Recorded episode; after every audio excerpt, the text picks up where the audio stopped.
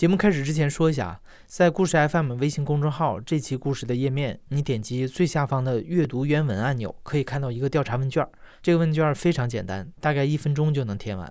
主要是请你选择喜欢哪种类型的节目之类的问题，我们会根据你的这个反馈调整未来一年里故事 FM 的方向。你也可以到微信公众号的菜单栏发送关键词“调查问卷”这四个字来获取问卷的链接。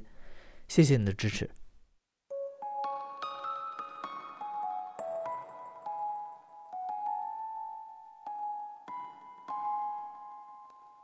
你好，欢迎收听故事 FM，我是艾哲，一个收集故事的人。在这里，我们用你的声音讲述你的故事。每周一、三、五，咱们不见不散。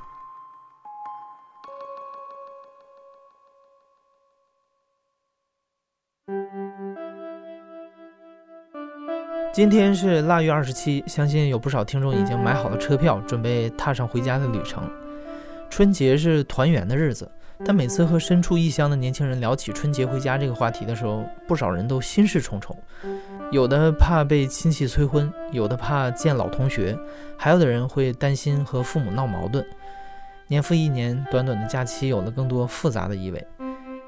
去年的春节刚结束的时候，我们在北京的一家咖啡馆里举办了一次小型的故事分享会，和十来个听众聚在一起，像戒酒互助会一样，围坐一圈聊了聊各自春节回家时发生的故事。现在将近一年过去了，当时大家在现场分享的故事仍然让我记忆犹新，所以我们从两个多小时的现场录音中剪辑出了半小时的部分，在这里分享给大家。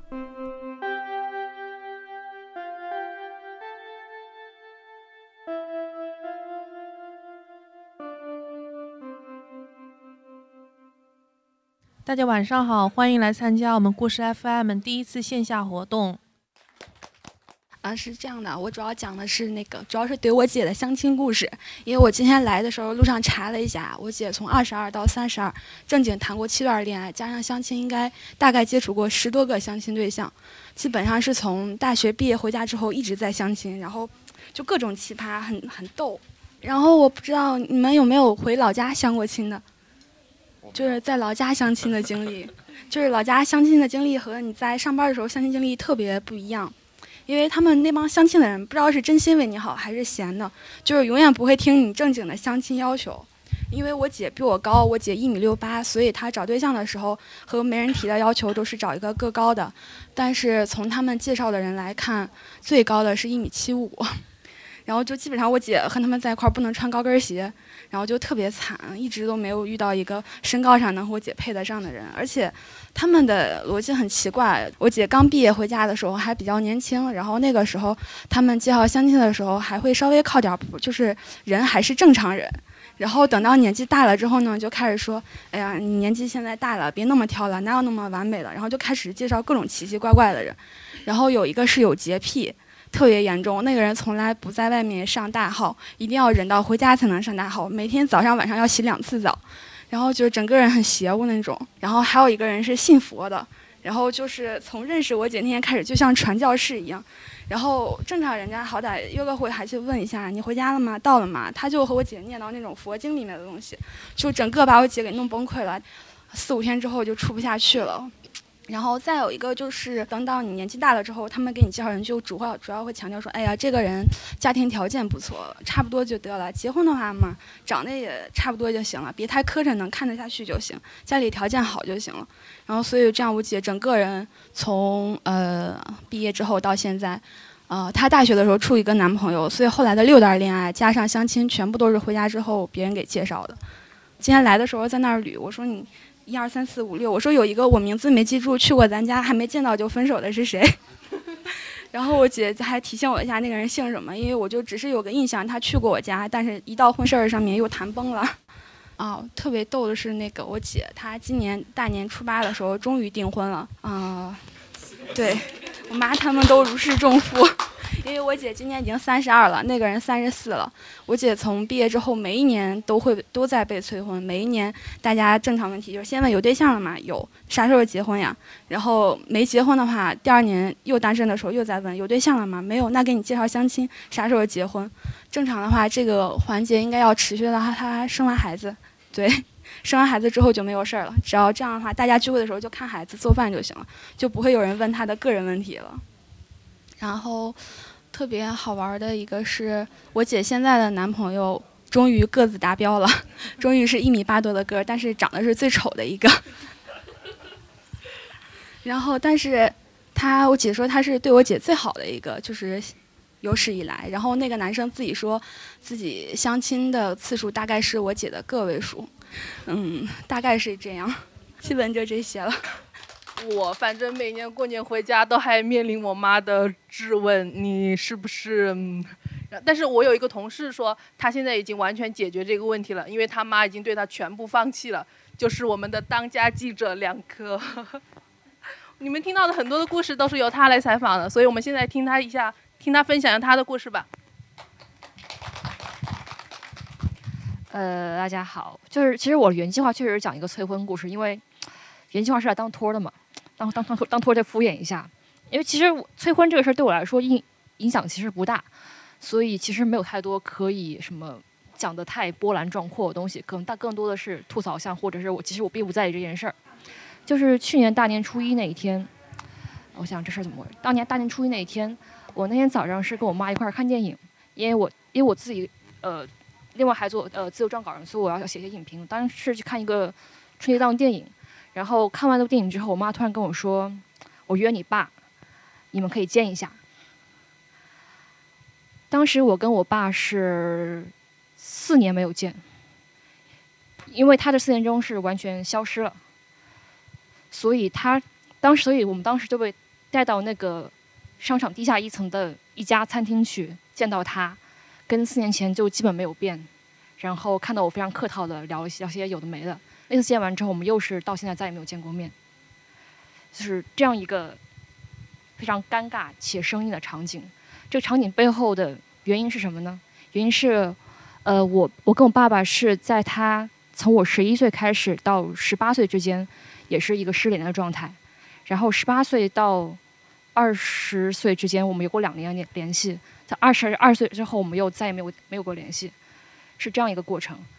十一岁那年，是因为他和我妈妈是分开，分开之后我判给我妈妈，然后他就是自己去到外地去工作，因为我妈妈跟他家里是完全跟我爸爸那边的家里是完全，呃闹翻了一个状态，所以他们的根本跟我完全没有联络。我爸爸也跟我完全没有联络，所以整个青春期，甚至包括我的小学期间，我跟我爸爸之间没有任何的交流或者是相处。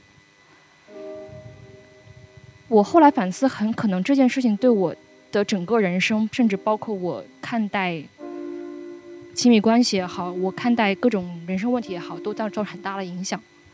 所以是这样一个背景。然后到了十八岁的时候，是因为我当时读大学。我读完，我考完高考，我才发现我妈妈跟我爸爸一直有联络，而我要去读大学的城市，刚好我爸爸就在那边工作，所以我们这是又重新建立一次联系。那次我刚到这个城市见到他的时候，我完全把他当成一个陌生的叔叔来看待。我们之间也保也保持一个礼貌、友好，并且是。可以用相敬如宾来来形容一个状态吧。我每我周末会去他家玩儿，然后我跟他的女朋友相处的非常好。他女朋友大概比我大几岁吧。我甚至跟他女朋友的儿子相处也非常好。所以我在去年的初大年初一见到他的时候，也觉得很奇妙。当时我刚见到他的时候，就是觉得他变老了，但这个老没有让我觉得伤感。也没有让我觉得有更多的额外的情绪也好，或者是我只是觉得更加的好奇。你可以说淡漠也好，或者是总结这个情绪非非常淡，但是又让我产生了很多的思考和好奇的一个一个一件事情。我会想他在他这么多年到底干什么去了，然后他到底是怎么想的，他对我又是怎么看的？但是我们完全没有聊聊这件事，我们就像好像昨天刚刚见过面一样，就是非常。平淡的对话，平淡对话完之后，他就我们就一顿饭吃完，我下午再去看另外一部电影，这顿饭就这么结束了。OK，这就是我去年的大年初一。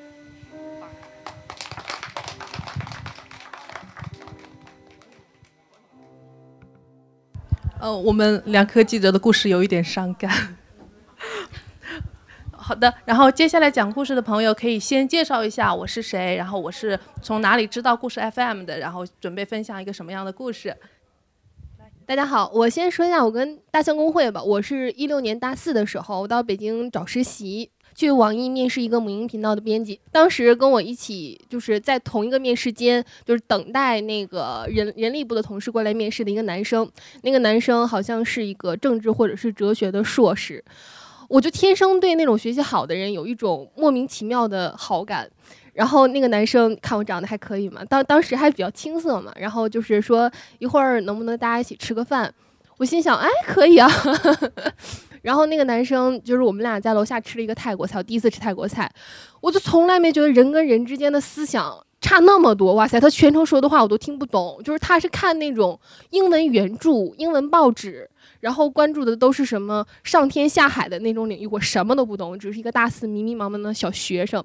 自己以为自己会成为一个出名记者的那种学生，然后后来他可能也觉得实在是 太尬了，然后我们俩交换了微信以后就再也没说过话。直到有一天他在朋友圈里分享了一个大象公会的一个文章，然后大概也是什么天上地下很很，我看不太懂。当时一六年一七年的时候，大象公会真的是看不懂。我觉得现在现在好很多了，真的现在偶尔能看懂了。然后那个大象公会会推故事 FM 嘛，我还是有志于成为一个好的记者或者是编辑的嘛，然后就直到今天有机会就是加入大家，呃，跟大家一起分享故事。我这个故事吧，因为我男朋友在这儿，所以我希望你也慎重 慎重的考虑我们俩之间的关系啊。就是我这个故事很经典，嗯，我觉得我爷爷奶奶是个大奇葩，就是，就我无法接受他们俩。我们家也很奇怪，我爸爸是姊妹三个。我爸现在是抑郁症，然后我二叔是躁狂症，就是他跟我二叔吵架，把家里液晶电视都砸了，就家里能砸的玻璃制品全都砸过的那种。我二叔还是行政级别参照副处的一个比较有社会地位的人。然后接下来是我姑，我姑四十岁才结婚，然后她老公今年五十五，所以到现在也没有孩子。嗯。而且我爸很奇怪，我一直以为抑郁症真的就像影视作品里说的那种，又想自杀呀，然后对厌世啊。我爸不是，我爸极其不是，我爸特别怕死，是我见过最怕死的人。就怕死到什么程度呢？就是我对象，我们俩今年回家，我爸开车。就是人家开三十分钟的，我爸开一万点儿，就是开特别慢，就特别怕死，特别怕出车祸。就正常右转车不是就是直接就可以开吗？我爸不一定要变成绿灯才能开，就直行的车道变成绿灯了，我爸才敢往右转。觉得特别特别特别怕死，就是直接带来的结果就是，就是抑郁症啊。我爸的病症是属于植物神经紊紊乱。就是他那个神经串到哪儿哪儿疼。就是今天我爸特别奇怪，他是属于一个焊工，就是他自己有一个自己的焊接修理铺。那个三蹦子后面挂的那个斗叫拖车，我爸主要是焊那个的，就属于是一个体力活儿。然后我爸嗯春夏秋都工作，冬天的时候因为那个农民都不种地了嘛，所以我爸冬天特别闲。我爸只要一闲就生病，从。头疼、颈椎疼、腰间盘突出。我爸工作的时候什么病都没有，但是只要一休息，我爸就特别容易生病。毕业以后第一年参加工作，我爸特别会折磨我。他听广播，你说他一个大学生啊，他听广播，那个广播上说陨石疗法。他那年是颈椎比较比比较疼，然后那个买陨石，我那个广播里说说这个陨石买七块能治病。然后陨石特别贵，一千五好像，我就觉得特别瞎。你说石头一千五，你怎么会相信呢？然后我就在淘宝上，淘宝真的什么都有，花了一百五买买了七块，告诉我爸一千五买回去的。然后我爸回去也没做法，他因为那个电台真的是不靠谱。就是我把这个石头给我爸买回去以后，我爸就不相信这个陨石了，因为那个电台里开始卖另一种产品了。我我爸就觉得，嗯，可能是真的有问题。我就很生气，很生气，这是一条线索。然后第二条线索是因为我爸就是不是很会表达爱这个事儿，我也不知道我爸到底爱我还是不爱我，就不爱我到什么程度。我小的时候，我舅舅是开公司的嘛，我妈给他打工，就是收银的那个桌子很破。然后我小时候就偷那个钢镚儿，大概上小学几年级的时候偷钢镚儿，然后那都是在傻，你想都不可理喻，偷二十几个钢镚儿揣兜里，也花不完呢，就被妈妈发现，我妈都都拿鞭子抽我的那种，我爸一眼都不看我，就好像就是不知道这个孩子是他的，不知道这孩子需要管。我长这么大，只有我四年级时候考过一次第一，我爸给我开过一次家长会。因为后来学习也就是半死不活的，所以我爸可能也也没在任何事儿上过多的关注我。然后这事儿导致什么呢？每年过年的时候，我们家都比较精彩。我跟我弟，我二叔家的那个弟，每年过年都要哭诉一次。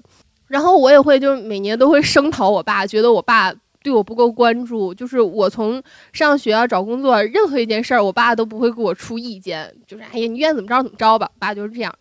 我爸今年也不知道怎么了，我爸今年回来回家以后给我发了一条微信，他说：“姑娘，爸爸对不起你，然后说那个你是爸爸的骄傲，然后怎么怎么怎么样。”然后这事儿过去了，你知道当时最诡异的是什么吗？我一点都没有感觉，我觉得这是我叔叔或者是我一个远房亲戚发给我的微信，就是我无法产生情感共鸣，我根本就不相信他说他爱我这个事儿是真的，我我共鸣不起来。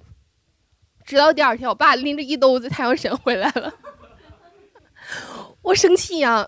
我是属于攒不下钱，也没有什么赚钱的途径。然后我今年到北京了嘛，费个大劲，就是给我妈包两千，给我爸包钱，包了三千块钱的红包嘛。然后那个我爸就拿着这三千块钱去买的保健品，我就特别生气。我说爸，你为什么不相信大夫说的话？那大夫干了一辈子，你相信那个？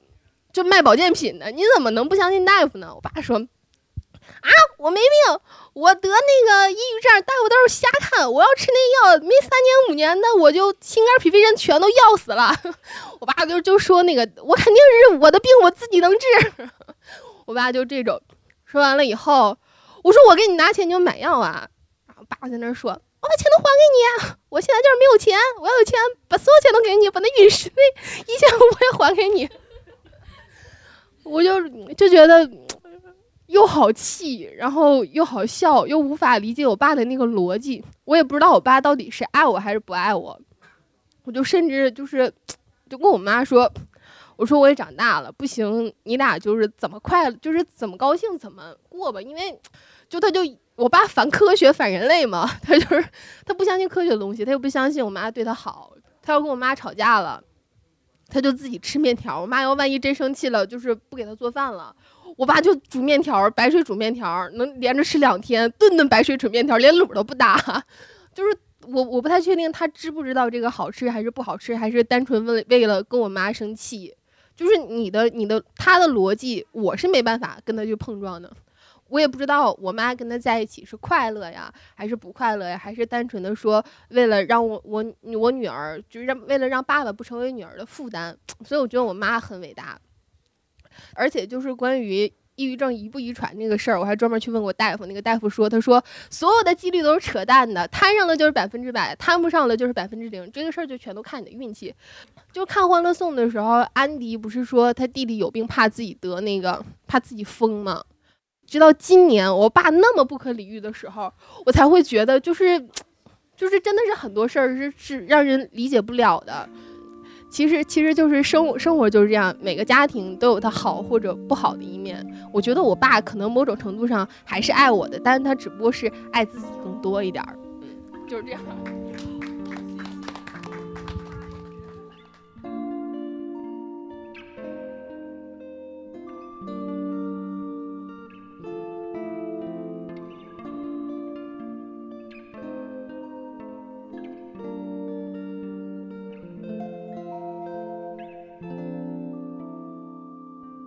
刚刚梁科讲了一个他大年初一的故事，然后接下来一个朋友想问我们分享一下他大年初二的故事，所以我们欢迎鹏鹏。哎，Hello，大家好，嗯，我是那个鹏鹏，然后呃，因为我个人是学哲学的，我这个对我我是哲学女博士啊，已经毕业了。我自己也是，其实要说故事，现在讲也肯定有很多故事。我在可能算是，呃，上研究生之前，二十二岁之前这一段时间，我可能是经历过，呃，各种不可想象，或者说是难以理解，或者说是就是虐待也好，或者说我自我的这种，比如说是可能是哎呀想要去自杀呀，或者是这种种种的这种东西，也就是我上高中的时候，我为什么大学就选择读哲学，这是我自己选的，因为我们好多同学都是呃被调剂的，然后我是自己选的。完了以后，哎，上了研究生以后呢，我感觉包括到现在这博士都读完了，我觉得我越过得越来越好。呃，我开始就想这是命运的问题还是怎么的问题，但实际上最后一想，实际上是你思维方式的改变。所以我今天。今天那个大年初二那事儿，是因为我看那个那期不是杜鹏鹏嘛，讲他奶奶，然后我呢就是讲讲我姥姥，呃，当然我姥姥我姥爷这里面也有很多事儿，他们也挺各种奇葩啊。这个如果以后有机会我再说，今天主要说一下就是我们初二发生的事儿。就我呃，就大年初二那天不是回娘家嘛，然后我我姥姥九十岁，正好比我大一个甲子，嗯，属龙的。过年他那会儿他年龄大了，也不能说去他那儿吃饭，所以就把他。接到我们家来，我妈是她最小的女儿，然后接到我们家来，这开始就大家我们一堆亲戚坐那儿都挺好的，结果他就一直盯着我看，然后看着看着就跟我小舅说，说是那女的谁呀？怎么一直在那儿啊？然后小舅说：“哎呦天呐，说那个这你外孙女儿。”然后说不认识她，说然后过了一会儿就他老忘事儿，两分钟一忘，然后又问谁呀？那是怎么还在那儿啊？这要吃饭了他也不走，然后在那蹭饭。然后，然后我当时我说我说姥姥，我说我我我我你养大的你都忘了呀？你怎么那个什么？他说他就一下发火了，老太太特别特别特别那什么，然后就说谁谁什么啊？你在这住呃住我的房子，呃去我们家我的房子，你在我这住，你给我钱了吗？你还在那儿那？但是你赶紧滚滚滚滚！因为我不经常回来，我可能我因为我在我出来读书都十年了嘛，然后我就每假期可能回去一趟。完了以后，就大家都还觉得，哎，说老太太过一会儿就一开始就发飙，完了就把我赶出去了。就那我也没地儿去，我只能先去楼上躲一躲。然后他们在下面 吃饭，然后这个吃完以后，就是就是我在上面我还能听见他们在下面说，因为我们在在在这大客厅里。完了以后，这个就跟我说，说是这我小舅是我儿子，就认他，别人我都不熟啊。你们要住我的房子，得给我儿子交房钱；你们要吃饭，你得给我儿子送礼。啊，怎么怎么怎么着，然后就是就发这么一通火，我们就会想到，就是他现在老了以后，就是一下子变得好像非常的自私，就是把他以前年轻的时候那种优秀的品质完全的颠覆，就是以前，而且以前也是一个特别爱干净的人，现在就处处就是看见人家有什么，就是有点那种要捡垃圾啊什么的那种，就是什么东西的，就跟他以前完全不一样，就是说可能一个人的这个。这个思维里，而且他已经忘了我了，那就是说他忘了我了。我还记得他是我姥姥，我们家还有他这么一号人存在。但如果你试想一下，如果你有一天回到家，你们家所有的人都把你忘了，你到了单位，你们单位所有人都把你忘了，那即使你活在这个世界上，你觉得你活的还有什么意义？所以我们可能就是活在别人的这个这个世界里，而不是活在自己的世界里。所以有的时候就是。想开点儿，当然我也觉得我老忘了我就忘了我，说没事儿，给我妈点钱，给她买点东西得了，我也就不再去，因为她现在我们这之后就是吃完那顿饭之后，过两天我又去一趟她家，又被她给骂出来了，所以我估计我以后回去也不大敢再去见她了。反正这事儿也也还挺有意思的，就跟大家分享一下，谢谢大家。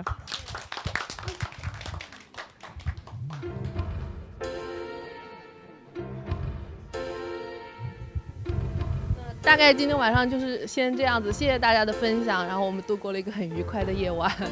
接下来的话，嗯，大家回去的路上注意安全，然后到了的时候在群里发个消息，我们相互通相互通知一下。然后也谢谢大家对我们故事 FM 的支持，就希望能够把故事 FM 推荐给您身边的每一位朋友，帮助我们的成长。谢谢大家。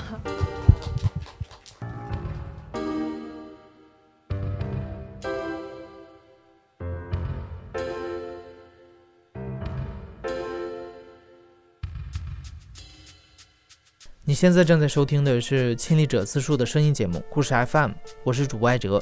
本期节目由杨帆制作和设计声音。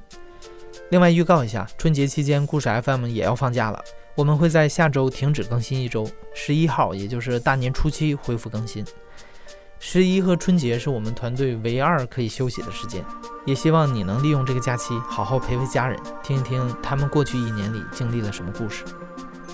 祝你和家人新春大吉，万事如意！感谢你的收听，咱们节后再见。